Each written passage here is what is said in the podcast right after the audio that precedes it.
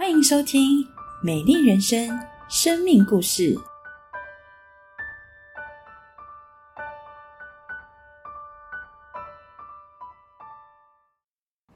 亲爱的朋友，大家好！你是否曾经觉得你的存在是多余的呢？我是诗敏，我来自于马来西亚，在我的家中有四个兄弟姐妹，我的排行最小。从小呢，我的性格就古灵精怪。所以让大家难以招架，但也很得大家的宠爱。我的父亲很喜欢交朋友，而我也像他一样，从小就跟各式各样的人成为朋友，做各种有趣的事情。所以我的母亲曾经说过：“不用担心阿明的未来，只会担心他忘记了这个家。”在我小学五年级，有一天回家的路上，不知道哪来的想法。这个想法呢，让我有一股非常讨厌姐姐的感觉。而那一天，我就决定从此以后不再跟姐姐讲话。只要一看到她，我就用力的甩门。在餐呃用餐的时候，我就不跟她坐在同一个餐桌上吃饭。我用尽各种方式，就是要告诉她我多么的讨厌她。我跟姐姐睡在同一个房间，在夜里，我曾经听过她哭泣的声音，但是我始终无法放下这个对她的讨厌。或者是跟她和好，恢复以前的关系，所以从此以后我就成为家里头痛苦的制造机，而不是开心果。每一天家里都被我弄得乌烟瘴气的。当时我想没有关系，只要赶快长大，离开这个家，这一切的痛苦都会结束的。国一的时候我有补习，有一天在补习的时候，我很早就到了老师的公寓。那我跟同学就在老师的公寓外打打闹闹，一个不小心，我的水壶就从十九楼掉下来了。当时我非常害怕我的东西不见，所以我就跟同学去找我的水壶，而我的同学就在一楼的夹层找到了我的水壶，而我当时候在一楼的夹层底下，但是在一楼夹层上的他告诉我，他跳不回去刚刚跳下来的地方。所以呢，我就看了看一楼的这个高度，然后呢，也看了看他，感觉上他从这个高度跳下来是没有问题的。所以接下来他就从一楼层就跳了下来，坐在草地上。当时我想说，他为什么没有赶快站起来？感觉不太对劲。走向前的时候，他告诉我他站不起来。我试着把他扶起来，而我就看见在白色的裙摆底下。都是一片鲜血，所以就赶快的送到医院去就医。那一天下午还是有去到学校上课，我非常的恐惧，我非常的害怕我爸妈知道会骂我，我很害怕我的同学老师知道他们会怎么想我，我更害怕对方的父母来找我，我也更害怕我的同学他会不会从此以后有什么后遗症，所以我完全不敢告诉任何人。而每一天，因而就在每一天的晚上呢，我就会梦到当天他跳下来的那个画面。每一天都活在噩梦当中，被噩梦给惊醒。有一天，我就觉得说，为什么总是我在的地方都会发生这么多可怕的事情？会不会有一天我消失在这个世界上，这个世界会变得更好呢？而到了国二的时候，我就到了新的校区，在了新的校区，我也到了新的班级。我想一切也许可以重新开始，但是比起以往的交友的方式，我觉得我已经变得比较畏畏缩缩了。不久之后呢，我就在这个班级遇到了一个亲切、很温暖的同学，他是基督徒，他邀请我嗯去教会。但是我的家从小就是道教的，所以在他的邀约底下，我并没有马上就去。但是不断的邀请之后呢，我就想说，总要给别人一个合理的理由拒绝。所以我就想说，我就去看看。参与完聚会之后呢，我就告诉他说，为什么我不要再去。我第一次去教会呢，是受难日的。祷告会那一天，我们看了耶稣受难记的影片。我印象很深刻，是当天的主持人说，我们每一个人都犯了罪，而耶稣他为我们舍命。当下我就想说，哇，这是一件很严重的事情，耶稣要为我们舍命，而我们到底犯了怎么样的错误跟罪恶呢？所以我就抱着科学家的精神，想要了解到底是怎么一回事。所以从那一天开始，我就稳定聚会。过去呢，我就很喜欢看有关人生的书，所以当我开始看圣经的时候，我觉得有一些想法蛮有趣的，像是圣经上说：“你们要饶恕人的过犯，天父也必饶恕你们的过犯；你们要爱你们的敌人，等等诸如此类的经文。”有一天，当我去读圣经的时候，就有一个想法告诉我说要去与姐姐和好。哇！当下我就想说，这是一个不可能的事情。但是这股强烈的感动要去和好的想法，在我里面不断的催促我要去做这件事情。当时我已经来教会一段时间了，所以基督徒都会说，嗯，如果你遇到不容易、困难的事情，就跟耶稣祷告。所以我当下就跟耶稣祷告说：“求你帮助我跟姐姐和好。”虽然我有祷告，感觉也真的有一股力量，但是每一次看到姐姐的时候，我就完全没有办法。但是我就是继续的祷告，虽然我不敢，虽然我不知道怎么做，但很奇妙。大概经过了一年之后，我开始没有讨厌他的感觉。接下来的几年之后，我开始可以叫他姐姐，甚至我可以跟他相处一世，重新恢复以前的关系，不再有鸡皮疙瘩。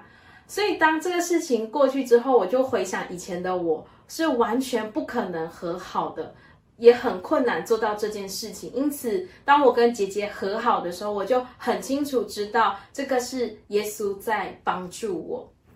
而有一天呢，我也开始 想到我过去跟同学的这个关系，呃，我所造成他的伤害，跟我心里头很多的自责，我就告诉了耶稣。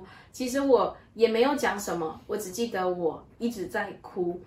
而当下我的感受是，耶稣好像就在我的旁边，告诉我说他已经为我承担了一切。那一天我才知道，为什么耶稣要为我们舍命在十字架上，因为有太多的事情是我们没有办法改变，也是我们没有办法承担的。而耶稣他为我们承担，给我们全新的开始。当我呃无助的来到神的面前，承认我不能的时候。从那一天，我就重新的开始面对我自己，也重新的面对我周围的人。高中毕业之后呢，我就来到了台湾读书。在我出国留学前，呃，当时候的传道跟我们分享一句经文，在腓立比书第四章的十二节到十三节，说到：“我知道怎么处卑贱，也知道怎么处丰富，或饱足，或饥饿。”或有余，或缺乏，谁是谁在，我都得了秘诀。我靠着那加给我力量的，我凡事都能做。当时候听到这个经文，其实我并没有特别的想法，我就放在心上，就出国留学了。来到台湾，我第一次生病，是我的室友，呃，帮我打电话。我第一次去看医生，是我的室友帮我叫计程车。到了台大医院去挂急诊，当时候呢，我已经冷了四天，所以我才看诊完之后才发现是扁桃腺发炎，打了一针，我就完全瘫软在椅子上。那一天我才，那一天我就知道，虽然我的家人不在我的旁边，但是上帝一定会看顾我的。我大学第一次考试不及格，是教育统计学，我考了三十分。当时我想说，我完蛋了，我考的成绩这么差，那我接下来的科科目等等的求学，我要怎么样去面对呢？当时我只能跟上帝祷告说：“主啊，求你帮助我，让我可以顺利的完成。”而感谢神，让我很艰难的度过了。两个学期，而最后我也更惊讶，是我看到我的成绩单是九十六分，我完全知道是上帝在帮助我。从那一天开始，我知道未来会有更大的困难在面前，但是呢，神是我的力量。我一年嗯就会回家一次，每周大概就是跟家人通话一次。记得，呃，每一次回家的时候呢，就很珍惜那一次的回家。因为我的家除了我和大哥是基督徒，其他都还不是，所以我们总是很期待带着经文小礼物、唱诗歌，跟他们分享有关耶稣的事情。在大三寒假结束之后，我如往常的就回到了台湾，而不久呢，我就接到姐姐打来的电话，告诉我说妈妈生病了。他说妈妈不断的重复说某天某月。嗯，有人会来我们的家把房子给拆了。当下我听到的时候，我想，不可能啊，因为前几天我还回家过年，非常的开心，吃东西等等的，怎么可能会这样子呢？所以我就想说，观察个几天，我们再看看。可是年复呃日复一日的不断重复上演这些事情，我就真正的知道事情真的不太对。从过去非常能干的母亲，她失去了工作的能力，也失去了生活的能力。当时候我也没有办法再回去，能够帮助他们，因为一年只有一次回去的预算。所以当时我就打电话给呃马来西亚教会弟兄姐妹，可以到教到家里去看看，可以怎么样帮助。但是呢，来到家里看到母亲的时候，母亲似乎好像没有发生任何事情，她也说一切都很好，所以教会弟兄姐妹也没有办法，呃，直接的帮助到母亲。而接下来就是，而姐姐，而姐姐就告诉我，对，只要每一次有客人来的时候呢，就是都好像没有事情一样，可是当客人离开之后，他就恢复那个瘫软无力的样子。我也不知道怎么办，只是每一天都会收到姐姐跟二哥打来的电话，告诉我妈妈的情况非常的糟糕，而他们也快撑不下去了。所以我也不知道怎么办，在国外的我，我也无能为力，我也只能跟耶稣不断的祷告。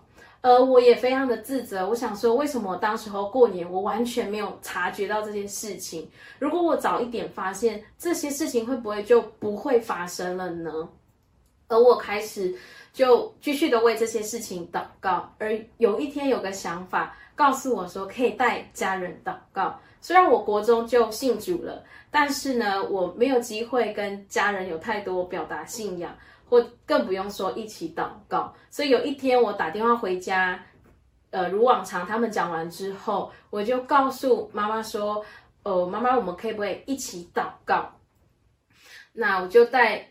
着母亲祷告，而从那一天开始，只要每一次通话完呢，我就为他们祷告，就很奇妙的经过了很这半年非常的煎熬。有一天呢，家人打电话来告诉我说，妈妈终于可以进食一餐了。